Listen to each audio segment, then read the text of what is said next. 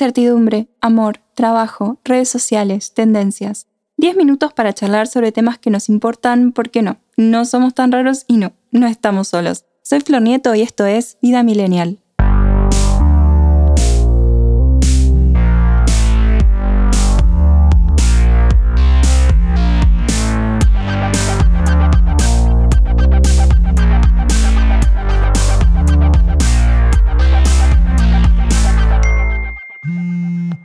Hola millennials, ¿cómo están? Bienvenidos a un nuevo episodio de este podcast original de ADN Sur. Hoy vamos a hablar sobre FOMO o el miedo a quedarte afuera. Todo el tiempo pasan cosas que nos excluyen y cuando nos afecta recibe el nombre de Fear of Missing Out. Sí, también vamos a hablar de FOMO, que es exactamente lo opuesto. Como todos sabemos y experimentamos más o menos desde que nos damos cuenta de que antes de nuestra existencia existían otras cosas, muchas cosas transcurren sin nosotros. No sé ustedes, pero a mí de chica me reflejaba pensar que antes de nacer mis papás existían y el mundo existía y que yo no. Siempre me dio mucha intriga pensar en qué era cuando no era nada, o cómo será estar muerto si vas a otro lado, o si te apagas como cuando te operan y te ponen anestesia general, y después te despertás con mucho frío sin entender demasiado qué pasó. Igual eso lo de antes el mundo existía sin mí forma parte de la vida de todos, ¿eh? es algo que el chico aprende, no es de egocéntrica escorpio con ascendente en Leo. Posta, pueden buscarlo. Bueno, la cosa es que desde siempre más o menos tenemos implícito que muchas cosas suceden, sucedieron y van a suceder sin nosotros. Pero, ¿qué pasa ahora? Bueno, pasa que nos enteramos. Especialmente si tienen algún recuerdo de la era anterior a las redes sociales, onda cuando estaba Fotolog, o inclusive cuando usábamos Facebook para jugar al Pet Society o Fashion Wars, y los nerds soñábamos con la revolución de los prosumidores, creíamos en la desintermediación como un cambio de paradigma hermoso, lejos, lejos de imaginarnos que pronto se transformaría en la agencia de publicidad y datos random de las personas más grandes del mundo más poderoso que cualquier encuesta que te hagan afuera de Garbarino.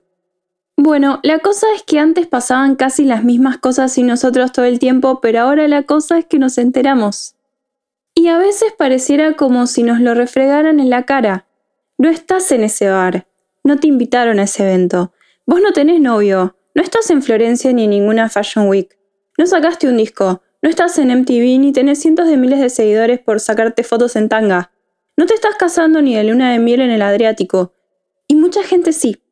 Capaz mientras veas esto estás en pijama en tu casa viendo qué descongelar del freezer, cansadísimo después de laburar todo el día, o como yo con siete meses de embarazo sin tobillos y con eructos involuntarios que tranquilamente podrían tener su propia banda de heavy metal. Hashtag historia real. Tranqui que esto nos pasa a todos. Tanto pero tanto que tiene su propio nombre. FOMO. La psicóloga Judith Budes le dijo a Harper's Bazaar que el FOMO es tener que decir que sí a todo lo que surja aunque no quieras y mostrarle al mundo lo interesante que puede llegar a ser nuestra vida en comparación con la de los demás. Es esconderse detrás de una fachada repleta de selfies de fiesta, viajes, rodeados de amigos, comidas sanas y ricas, triunfos académicos o deportivos, un amor romántico y perfecto, etc. ¿Y cuáles son los síntomas? Estado de estrés continuo por querer cumplir con todo. Ansiedad como síntoma principal. Falta de satisfacción y pensamiento de no hacer nada bien. Baja autoestima al querer que siempre esté todo perfecto. Frustración y obsesión por mostrar siempre esa falta de, entre comillas, realidad. Comparación constante con el resto de personas que nos rodean y sentimiento de inferioridad. El psicólogo Jonathan García Allen explica un estudio del Dr. Andy Prifisky en el que investigaba más de 2.000 adultos de Estados Unidos sobre su capacidad de desconectarse de sus smartphones, o sea, de sus teléfonos. El estudio concluyó que el síndrome FOMO tiene una mayor intensidad entre la gente joven y entre los hombres jóvenes en particular, y los niveles altos de este síndrome correlacionan positivamente con circunstancias sociales como el bajo nivel de satisfacción social, lo que causa sentimientos de inferioridad. La investigación sugiere que el FOMO puede llegar a provocar problemas en la salud mental de las personas, ya que puede producir depresión o ansiedad. Otros estudios anteriores concluyen que los individuos que dan más valor a las redes sociales como parte de su desarrollo social tienden a experimentar más FOMO. Viudes dice que este síndrome nace hace algunos años con el avance de las nuevas tecnologías que en muchas ocasiones condicionan directamente la exposición social de nuestra vida al resto del mundo. Las apariencias engañan y las redes sociales muchas veces también. Harper's Bazaar explica que con la llegada de las redes sociales se modifica la realidad para hacerla más atractiva. Esto tiene como consecuencia que al final las personas no se conforman con su vida normal, sino que quieren crear una realidad alternativa que en el fondo es irreal. El problema llega cuando esta saturación y sobreinformación de vidas perfectas se vuelve en nuestra contra y nos provoca grandes cantidades de estrés, ansiedad e inseguridades hasta tal punto de no poder controlarlo y desear regresar al principio, cuando no existían tales preocupaciones que si nos paramos a reflexionar, son insignificantes. La BBC señala que el FOMO alimenta la adicción a Internet porque claro, todo el tiempo nos están llegando cosas, notificaciones, publicaciones nuevas, contenido nuevo, y obviamente nuestro cerebro quiere ver qué pasa. Somos animales sociables y bastante curiosos. El tema es cuando estamos todo el día enganchados al aparatito o sentimos que tenemos que responder un mensaje de WhatsApp ya. Pero no solo es que tenga consecuencias en la salud emocional o psicológica, sino también física. Y si quieren ir más allá puede ser peligroso para los demás. Según Conduct Medic en Valencia, es la causa de que más de 3.600 jóvenes mueran cada año en accidentes de tránsito. ¿Y por qué la gente usaría el celular mientras maneja? ¿Falta de educación vial y criterio? Sí. ¿FOMO? También. Como contraposición surge el HOMO, Joy of Missing Out, que significa el placer de perderse las cosas, o sea, el disfrutar de ser la tuya y tener tus propias experiencias lejos de lo que piensen los demás. Viudes explica que el homo es poder decir tranquilamente que no cuando no querés hacer algo que te proponen y además es sentirse a gusto con esa decisión. Es un alivio a nivel psicológico, es un respiro que llega casi como un detox emocional. Es autocuestionarse y mirar hacia adentro en vez de hacia afuera. ¿Por qué tengo que tener la necesidad de decir que sí a algo que no quiero? ¿Acaso tengo que experimentarlo todo? ¿Soy menos feliz por disfrutar de lo que quiero y no de lo que otros esperan? La respuesta es no. Harper's Bazaar explica que una de las primeras personas en acuñar este término fue la escritora y oradora Christina Krug.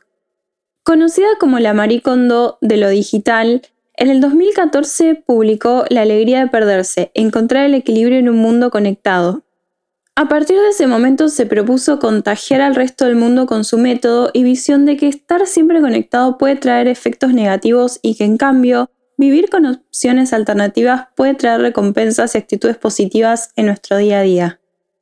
Vives afirma que como se puede ver, al final la clave de todo reside en elegir y disfrutar de lo que estamos haciendo sin presiones sociales externas. Tan sencillo como si querés hacer algo, hacelo, y si no querés, no lo consideres, no lo elijas. El equilibrio reside en no dejar que la tecnología nos domine, en poner límites, utilizándola de una forma saludable y responsable. ¿Evitar las redes sociales es la solución? No. García Allen dice que los expertos nos advierten que este síndrome es consecuencia de un tipo de distorsión cognitiva que lleva a pensamientos irracionales. Para personas con propensión a este tipo de pensamientos, las redes sociales pueden llegar a ser perjudiciales. Aún así, recomiendan que desenchufarse completamente de las redes sociales no resuelve el problema, ya que esto solo es una forma de evitación. Las terapias cognitivas del comportamiento u otras formas de psicoterapia pueden ayudar a corregir los pensamientos negativos. Dice que la educación es básica para prevenir este tipo de patologías asociadas al uso de las nuevas tecnologías y debe hacerse desde edades tempranas para dotar a los menores de herramientas útiles que les permitan mantener una autoestima fuerte a pesar de las influencias externas. ¿Cómo aplicar el HOMO? Deja de aparentar. Va a influir directamente en tu bienestar psicológico y emocional. Hace un detox digital. Desconecta lo máximo que puedas de las redes sociales. Cuando viajes, no estés constantemente sacando fotos, haciendo historias o mirando Instagram. Viví el momento. Disfruta de la soledad. Disfruta de las personas que merezcan la pena de verdad. No te dejes influenciar por los demás. Evita las comparaciones y vas a ser mucho más feliz. Si quieres saber cómo, puedes buscar el episodio de cómo dejar de compararse con los demás de este podcast. Las redes sociales deberían enseñarnos, inspirarnos, motivarnos o entretenernos, no hacer que nos comparemos con los demás o sentir que tenemos que estar todo el tiempo ahí conectados. Saber que inevitablemente y desde siempre nos perdemos cosas y no sé si ahí podemos hacer algo al respecto. Sí podemos apreciar lo que nos gusta de nuestra vida e intentar cambiar lo que no tanto, buscar ayuda si la necesitamos y si algo nos hace sentir menos, tristes o ansiosos, Dejar de seguir y listo. Vos elegís, vos curás qué contenido consumís. Y sí, es todo un ejercicio, pero vale la pena para estar mejor y alejarse del FOMO. Si te gustó este podcast, seguilo. Si querés dejar algún comentario o proponer un tema, podés buscarme en www.adnsur.com.ar y en mis redes sociales. Muchas gracias por escuchar y hasta la próxima.